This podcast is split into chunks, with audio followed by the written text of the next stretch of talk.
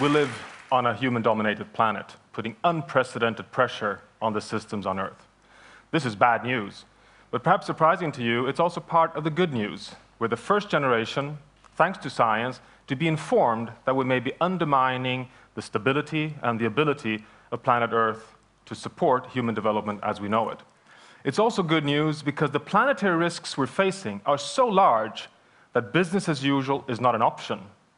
In fact, we're in a phase where transformative change is necessary, which opens the window for innovation, for new ideas, and new paradigms.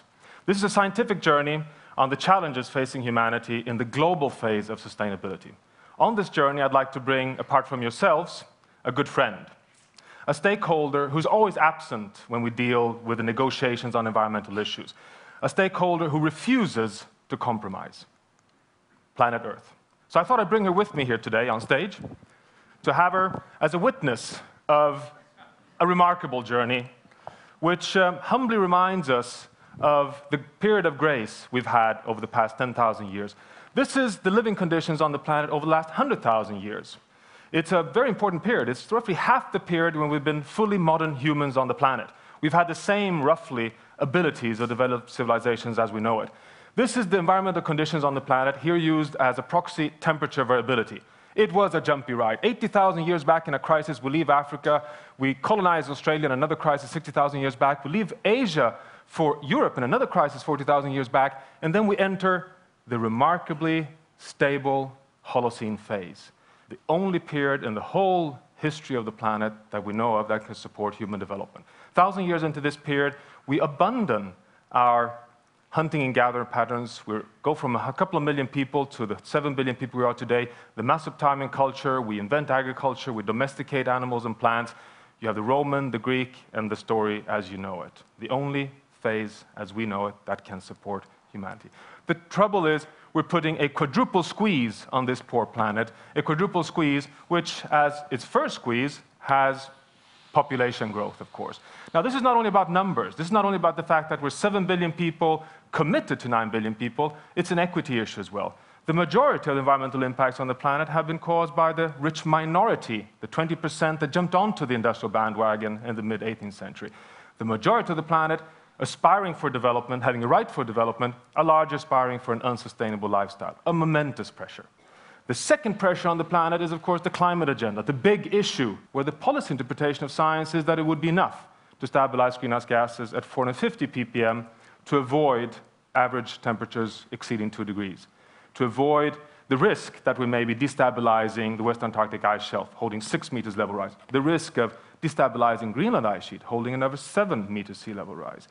Now, you would have wished the climate pressure to hit a strong planet, a resilient planet. But unfortunately, the third pressure is the ecosystem decline. Never have we seen over the past 50 years such a sharp decline of ecosystem functions and services on the planet. One of them being the ability to regulate climate on the long term in our forest, land, and biodiversity.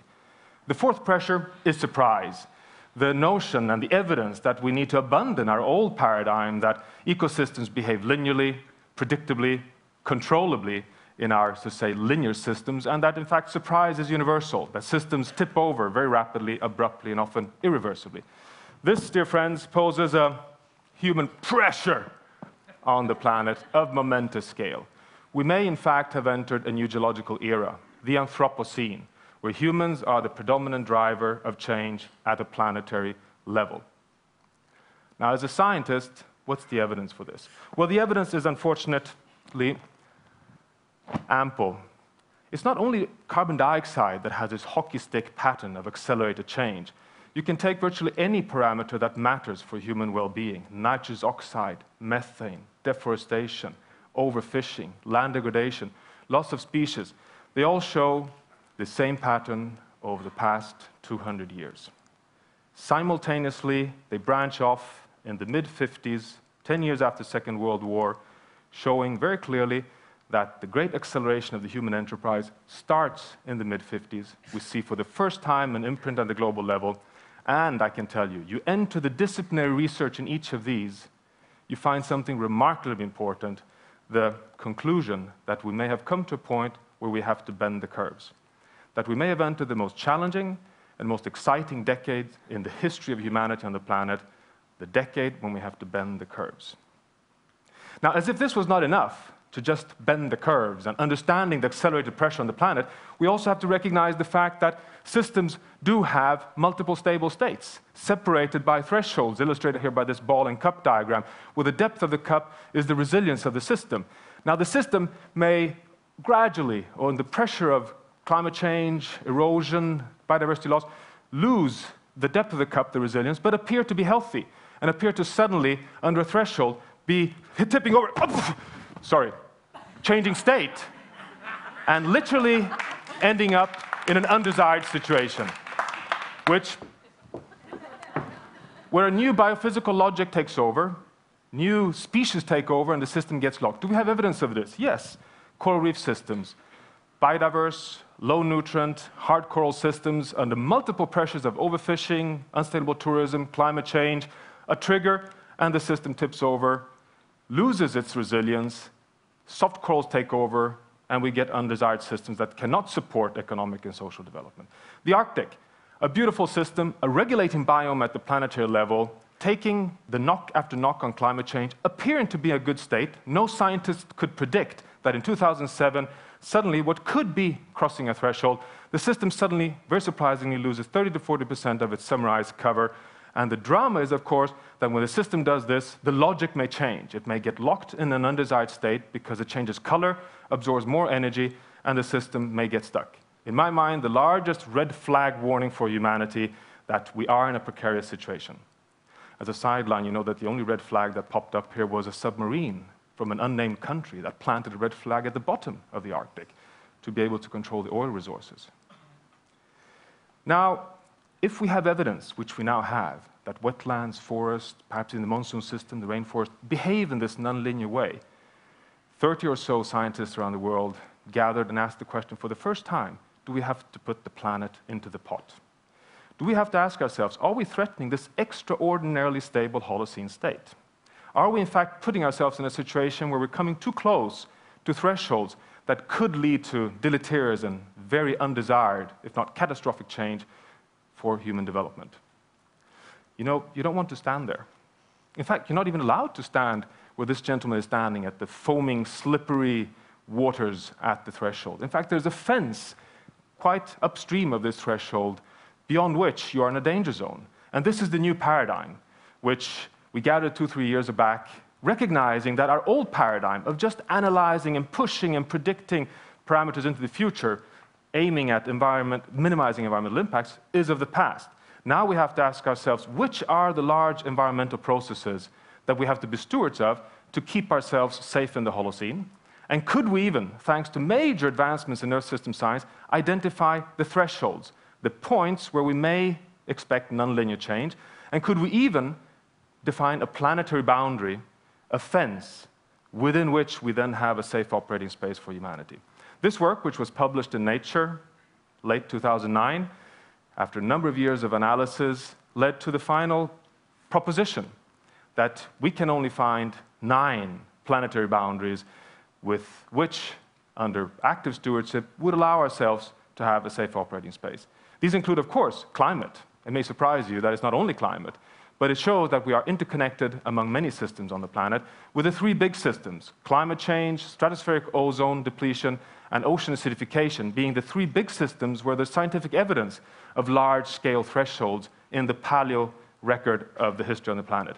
But we also include what we call the slow variables, the systems that under the hood regulate and buffer the capacity of the resilience of the planet the interference of the big nitrogen and phosphorus cycles on the planet, land use change, rate of biodiversity loss, freshwater use, functions which regulate biomass on the planet, carbon sequestration, diversity. And then we have two parameters which we were not able to quantify air pollution, including both warming gases and air polluting sulfates and nitrates, but also chemical pollution.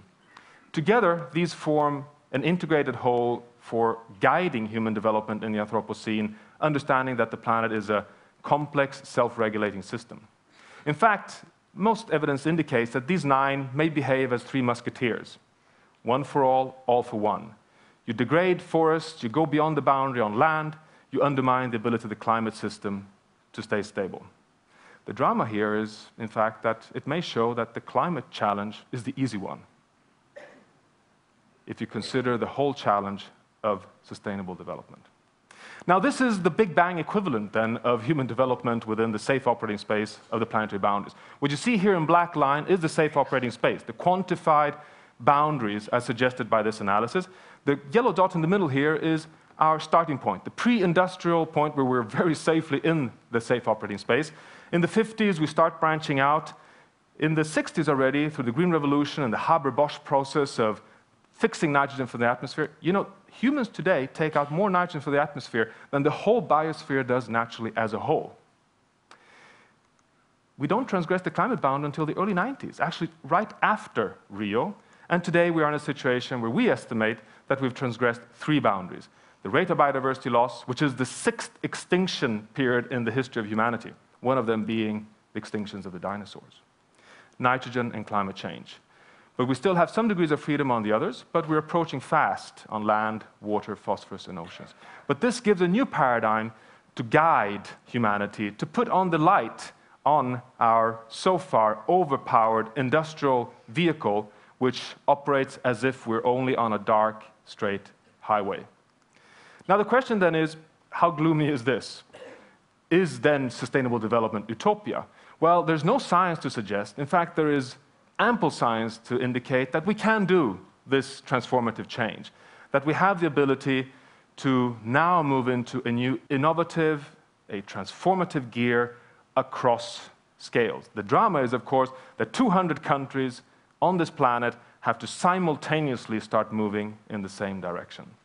But it changes fundamentally our governance and management paradigm from the current linear command and control thinking, looking at efficiencies and optimization, towards a much more flexible, a much more adaptive approach where we recognize that redundancy, both in social and environmental systems, is key to be able to deal with a turbulent era of global change. We have to invest in persistence, in the ability of social systems and ecological systems to withstand shocks and still remain in that desired cup. We have to invest in transformations capability, moving from crisis into innovation and the ability to rise after a crisis. And of course, also to adapt to unavoidable change. This is a new paradigm. This, this, we're not doing that at any scale on governance. But is it happening anywhere? Do we have any examples of success on this mind shift being applied at the local level? Well, yes, in fact, we do. And the list can start becoming longer and longer. There's good news here. For example, from Latin America, where plow based farming systems over the 50s and 60s led farming basically to a dead end with lower and lower yields, degrading organic matter, and fundamental problems at the livelihood levels in Paraguay, Uruguay, and a number of countries, Brazil, leading to innovation and entrepreneurship among farmers in partnership with scientists into a, an agricultural revolution of zero tillage systems combined with mulch farming with locally adapted technologies, which today, for example, in some countries, it led to a tremendous increase in area under mulch zero till farming, which not only produces more food, but also sequesters carbon. The Australian Great Barrier Reef is another success story. Under the realization from tourist operators, fishermen, the Australian Great Barrier Reef Authority, and scientists, that the Great Barrier Reef is doomed under the current governance regime.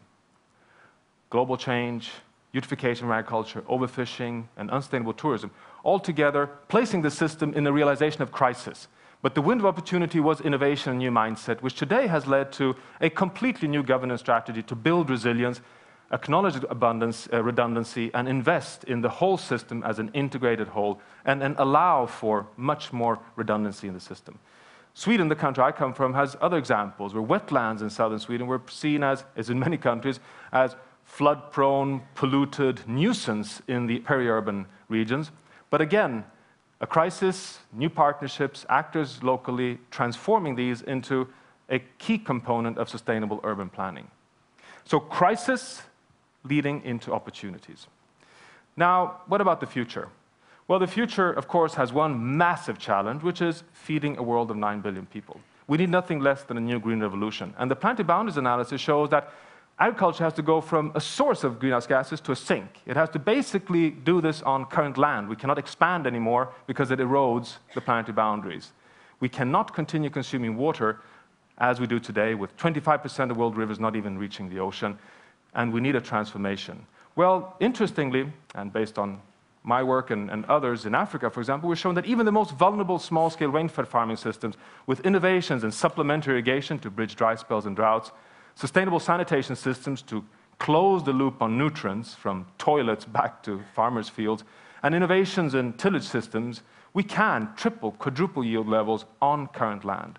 Elinor Ostrom, the latest Nobel laureate of economics, clearly shows empirically across the world that we can govern the commons if we invest in trust, local action based partnerships, and cross scale institutional innovations where local actors together can deal with the global commons at a large scale. But even on the hard policy area, we have innovations. We know we have to move from our fossil dependence very quickly into a low carbon economy in a record time. And what shall we do? Everybody talks about carbon taxes, it won't work, emission trading schemes.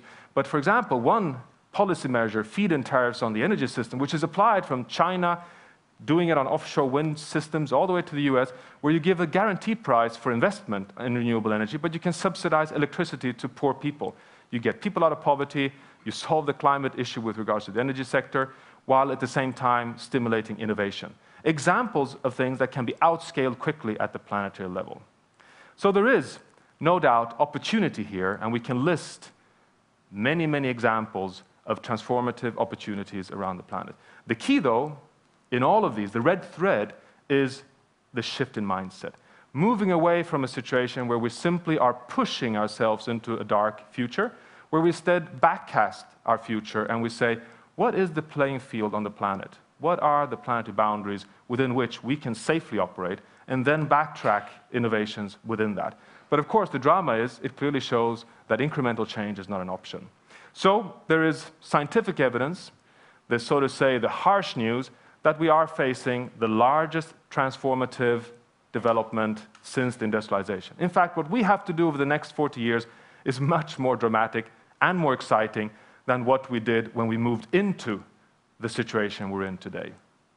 Now, science indicates that yes, we can achieve a prosperous future within the safe operating space if we move simultaneously, collaborating at a global level, from local to global scale, in transformative options which build resilience on a finite planet. Thank you.